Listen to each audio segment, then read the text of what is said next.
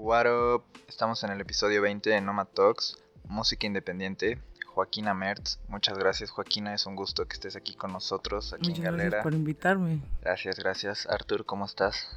Todo bien. ¿Cómo estás, Joaquina? ¿Cómo te trata la ciudad?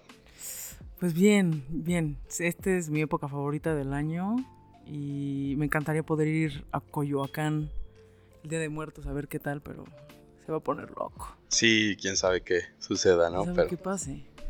Bueno, lo bueno es que poquito a poco ya se va reactivando restaurantes, las calles ya están como si nada. Esperemos que todo vaya saliendo en orden. Que todo vaya a salir en orden y que podamos pues vivir esta tradición mexicana como es el Día de Muertos, ¿no? Y más como se pone en Coyoacán. Te entiendo perfecto y pues Juax es un talento emergente mexicano que en sus inicios su formación fue la ópera y con el paso de los años conoció el jazz, el R&B, soul y no hubo vuelta atrás, lo que hizo que se desempeñara como un artista independiente y ha presentado su acto en el lunario del Auditorio Nacional, el Cervantino en Guanajuato, algunas giras en Estados Unidos, entre más. Además de ser cantante y haberse formado en Berklee College of Music, es locutora, activista feminista, poeta, enamorada de la rebeldía y ganadora de un premio MTV Latinoamérica a Mejor Artista Emergente. Así es. Muchas gracias, Por Joax. si tenían la duda. Sí, no, bueno. Así es esto y pues me gustaría empezar preguntándote, Joax, la música cambia a la gente, crea, transforma y me atrevo a decir que es un constante en la vida de las personas, un, un apoyo. A ti la música, ¿cómo te hace sentir? ¿E- ¿Eres tú cuando estás en el escenario, cuando compones, cuando estás este, viendo la letra o cómo? ¿Cómo es para ti este proceso? Pues siento que es algo que en verdad, o sea, no es por por hacerme como la interesante, pero es lo único que hago y es lo único que me importa. Em, estar en un escenario es lo más liberador que hay, sobre todo como viniendo de, pues a veces de hacer shows en los cuales no me sentía como tan cómoda y después de ya tantos años de, de estar performeando y de estar yendo a distintos lugares, como que siento que en verdad ahora sí ya me siento yo en el escenario. Como, y quiero que cuando la gente me vea y cuando la gente me escucha se sientan, pues no sé, que primero vean que hay muchísima pasión y que hay mucha formación, pero que es algo compartido, ¿sabes? En un escenario, si yo no estoy dando energía, la banda no me va a dar energía a mí, ¿sabes?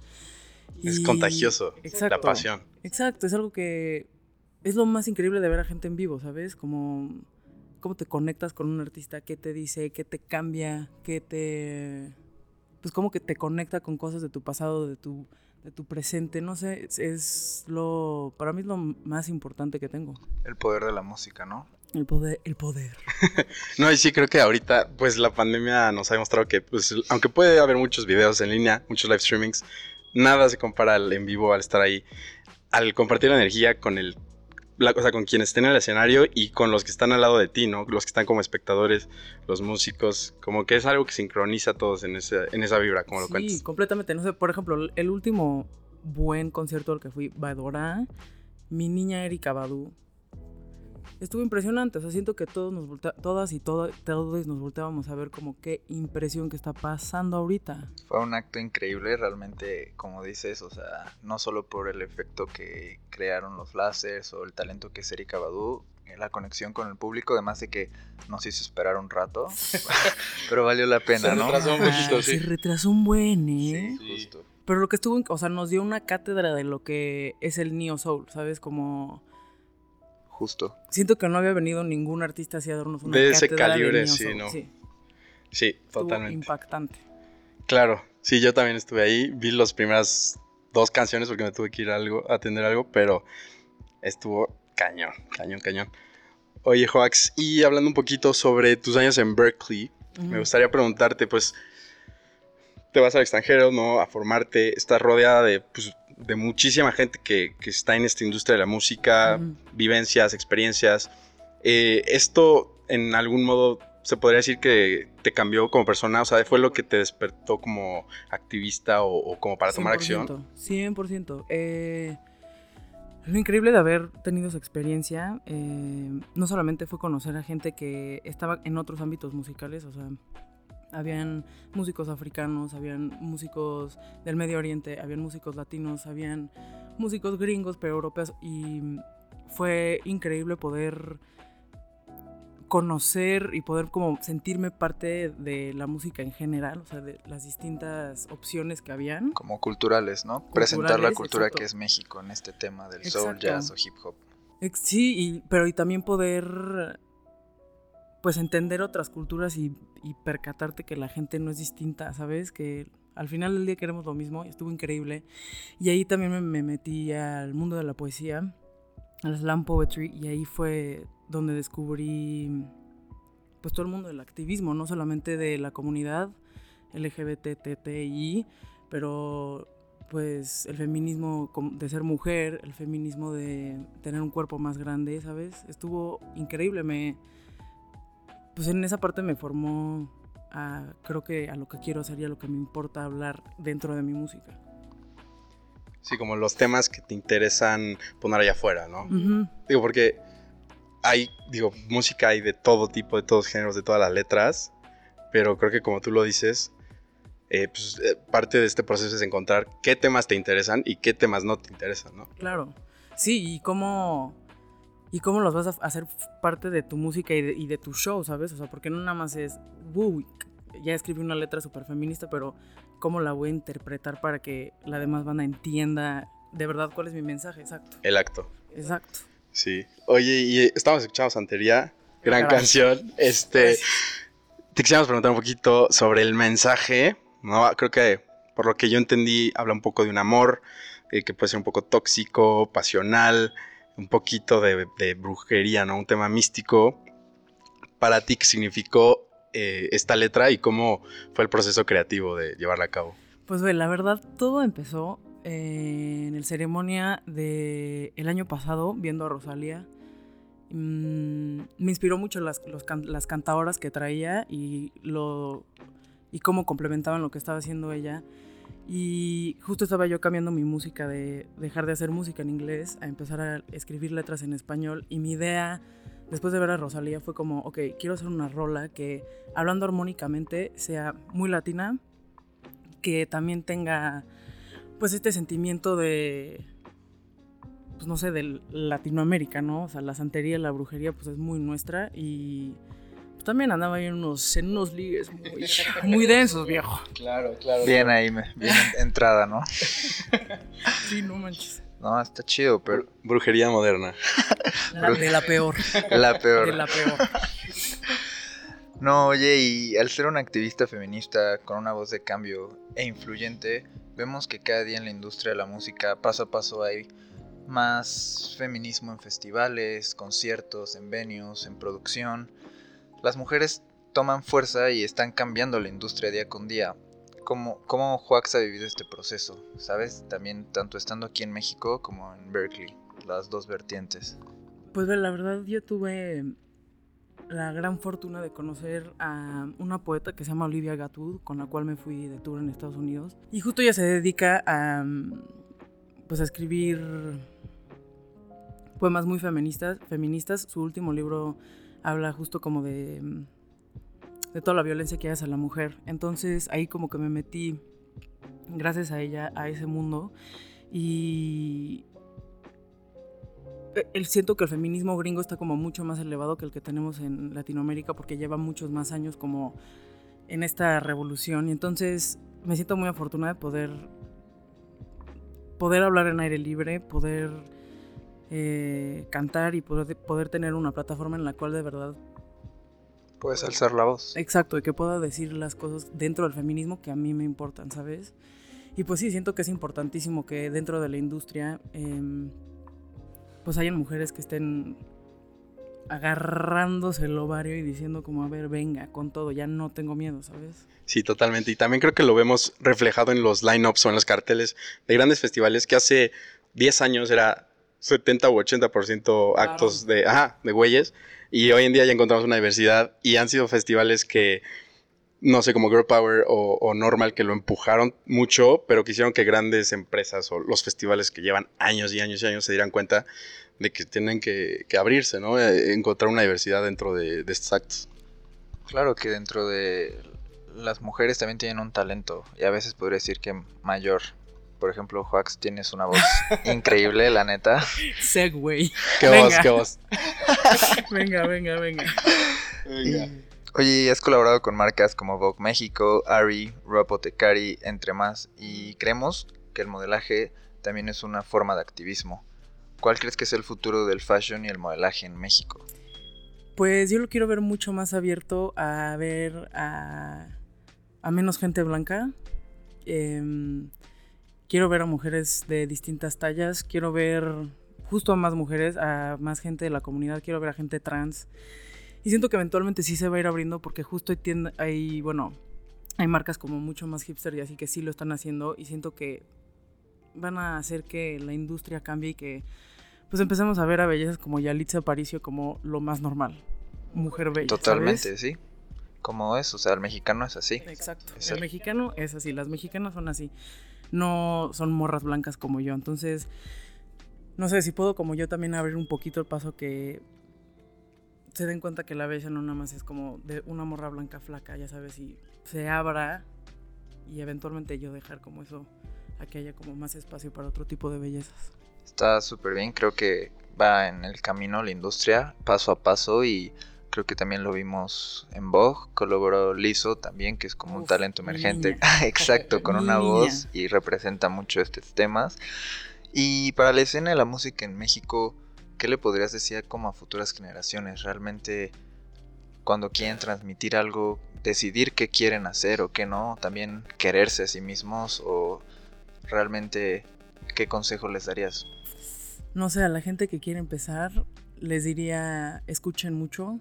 Em, no se claven nada más como con un género de música. Siento que justo aprendemos dentro de todo, o sea, dentro de todos los géneros musicales, escuchen muchas cosas y es un, es un rollo de, prueba y error, ¿sabes? No se den por vencidos. eh, yo llevo cantando más de 17 años y pues a pesar de que todavía no tengo como un gran seguimiento y así no voy a parar, ¿sabes? Hasta que hasta que salga. Sí, aparte que es lo que te gusta hacer, ¿no? Y lo, que te apasiona. amo. Justo como estabas diciendo hace un ratito. Sí, creo que justo eso, ¿no? Ponerle las horas, o sea, las horas tiempo y las horas de esfuerzo y práctica que, que se requiere. Y escuchar, entender otros géneros. Entender otros géneros y también no tener miedo a, mm, a querer colaborar con gente y aprender de otro de otros músicos y de otras músicas. Siento que ahí está el pan. Ahí está el oro. Ahí está el oro, Sí, súper. Colaboraciones. 100%. Sí, colaboraciones y lo que le- me falta a mí, que el otro lo tenga y ver cómo se puede hacer, com- componer. Comp- Ajá, y ir complementando. Sí, y creo que hasta en un tema de audiencias es poca madre porque un artista tiene un, un seguimiento, otro artista tiene otra audiencia que puede ser totalmente diferente. Al hacer una colaboración, la audiencia de un artista descubre a la audiencia del otro artista y se va multiplicando este efecto. Exacto. Oye, Joaquina, y hablando un poquito de tu programa de radio en aire libre, The Happy Hour, eh, ¿nos podrás contar un poquito de qué va, cuál es la vibra, eh, qué quieren transmitir? Em, pues estoy, tengo una co-host que se llama Valeria Martín del Campo y la verdad nuestra idea es pasarla bien, hablar de las cosas como son, sin... Ajá, como va, sin tener eh, ningún tipo de tabú ni tener ningún tipo de miedo a decir las cosas como son. Muy feminista también, muy... Pues justo nuestra idea es invitar a, a, pues más morras a que nos platiquen lo que están haciendo, ya sean ilustradoras, tatuadoras, este, músicas, eh, escritoras, lo que sea. Creativas. Creativas, exacto. Gen- morras que estén cambiando pues, la perspectiva de lo que es ser mujer. Y también mi parte favorita, obviamente hablamos mucho de música, pero mi día favorito, los viernes, viernes de nenas, tenemos tres horas en las cuales mixeamos en vivo. Ay, sí, en vivo. Oye, también mezclas, o sea, ¿haces DJ o no? Pues aprendí ahorita en aire libre por mi amiga Julia Toporek, que es la, la mente maestra de la música de aire libre. Y me encantaría, la neta. O sea, sí me lanzaría, yo creo que un set de Afrobeat loco. Ay, sí. Qué chido, loco. ¿no? Loco. Sí, fresco. Sincero, sí, sí, sí. sabor. Exacto. Con sabor. Oye, Joaquina, y sobre el año pasado, cuando ganaste el premio MTV Latinoamérica. Mejor Artista Emergente, eh, ¿cómo recibiste esta noticia? Eh, ¿Lo esperabas? ¿Qué estabas haciendo? ¿Cómo pasó por tu mente? ¿Cómo, ¿Cómo procesaste este paso en tu carrera?